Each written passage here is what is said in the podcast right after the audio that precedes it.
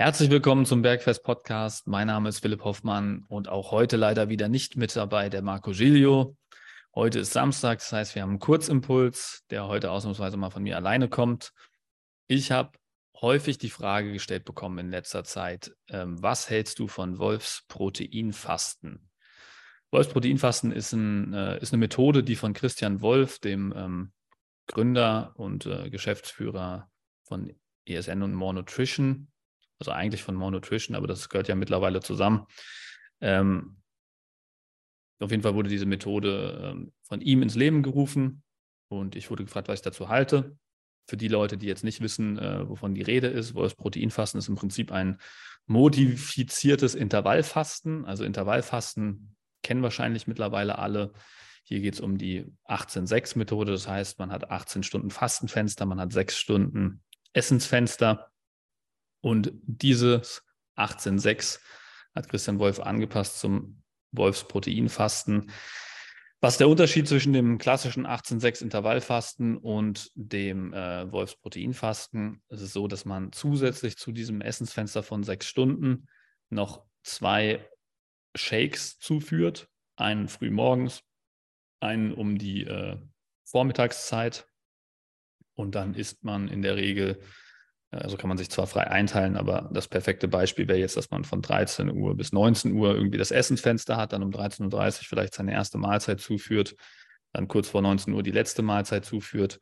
Und hier wird empfohlen, halt auch proteinhaltige Mahlzeiten zuzuführen, aber da kann man dann halt auch das Restliche zuführen, während man in diesen anderen vorgegebenen Mahlzeiten, also morgens nur ein ähm, Isoclear, also ein ähm, Proteinshake von, von More Nutrition oder ähm, ESN trinken soll und äh, vormittags einen Protein-Eiskaffee. Das ist so die Empfehlung. Ähm, funktioniert diese Proteinfastenmethode für das Abnehmen? Ja, natürlich funktioniert die. Also das ist definitiv so, wenn du im Essensfenster zwischen 13 und 19 Uhr jetzt nicht brutalen Heißhunger hast und einfach deutlich mehr isst, als du normal essen würdest in so einem Fenster, dann wirst du definitiv über diese Methode ein Kaloriendefizit herstellen, was heißt, dass du abnehmen wirst. Also das ist äh, im Prinzip auf jeden Fall safe.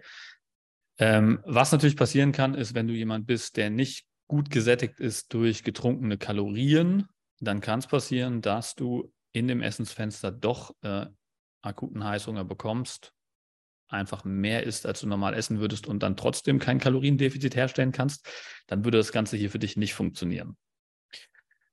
Der Ansatz ist natürlich ähm, gut gedacht. Man nimmt einfach ein Intervallfasten ähm, und nimmt den Nachteil, dass man äh, es schwer, schwer hat, beim klassischen Intervallfasten in zwei Mahlzeiten oder in dieser kurzen Zeit ausreichend Proteine zuzuführen. Und ähm, diesen Nachteil kompensiert man, indem man halt einfach ähm, auch außerhalb des Essensfensters äh, zweimal Proteine zuführt.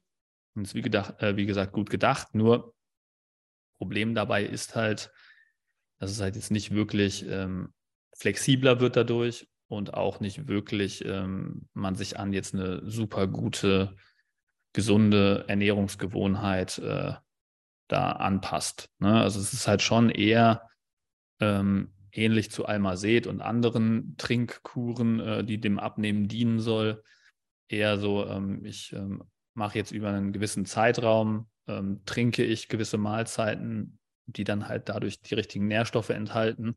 Dann nehme ich natürlich auch ab. Nur die Frage ist natürlich, was mache ich, wenn ich dann mein Wunschgewicht erreicht habe oder wenn ich irgendwann keinen Bock mehr habe, äh, fast nur Kalorien zu trinken. Oder ähm, was mache ich, wenn ich jetzt zum Beispiel mich nicht flexibel genug führe. Weil wenn man natürlich jetzt ein Essensfenster zwischen 13 und 19 Uhr hat und dann die Familie oder Freunde nach 19 Uhr essen gehen wollen, wird es problematisch. Oder wenn man am Wochenende brunchen gehen will mit der Familie oder Freunden, wird es auch problematisch. Ne? Also das sind diese klassischen Inflexibilitäten, die man halt schon vom Intervallfasten kennt. Da könnt ihr auch gerne nochmal in unsere Intervallfasten-Folge reinhören. Aber das sind so die klassischen Probleme, die das halt sehr schwer machen. Jetzt ist es so, ähm, natürlich ist das im Prinzip eigentlich auch einfach nur eine Art Almazet-Kur ähm, und äh, mit ein bisschen besseren Marketing vielleicht noch. Ne? Also es ähm, ist natürlich, dient auch dazu, ähm, Produkte der Firma von Christian Wolf zu, an den Mann zu bringen, will ich ihm jetzt nicht unterstellen, dass es ihm nur darum geht. Ähm, aber ist natürlich auch naheliegend, ähm, dass man dann halt da mehr Bedarf hat, äh, seine Produkte zu konsumieren.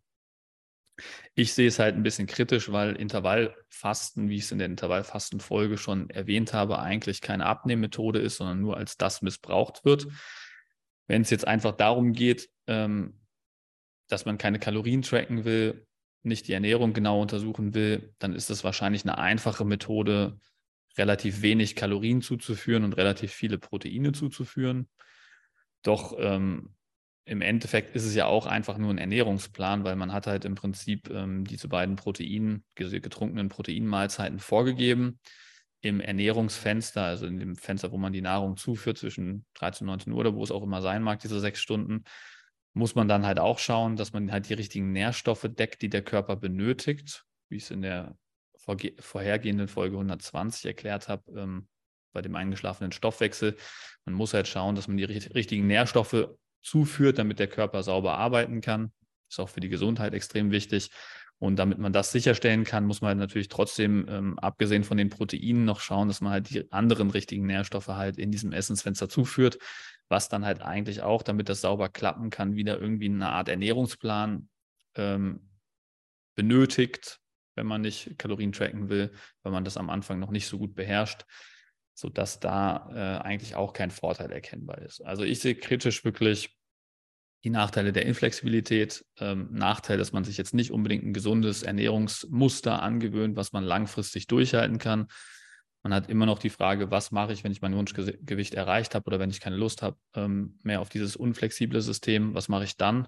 Muss man auch wieder von vorne anfangen. Also warum nicht gleich von vorne ein System finden, was zu einem passt, anstatt sich wieder ein neues, ähm, von außen auferlegtes System ähm, ähm zu, zu, zu versuchen, was dann auch wieder nicht passt dauerhaft, bin ich ein Fan, sich einfach generell direkt das richtige System für einen aufzubauen, was zu einem passt, wo die richtigen Nährstoffe drin sind, wo man keinen Heißhunger bekommt und trotzdem ein Kaloriendefizit herstellen kann und genug Sättigung verspürt.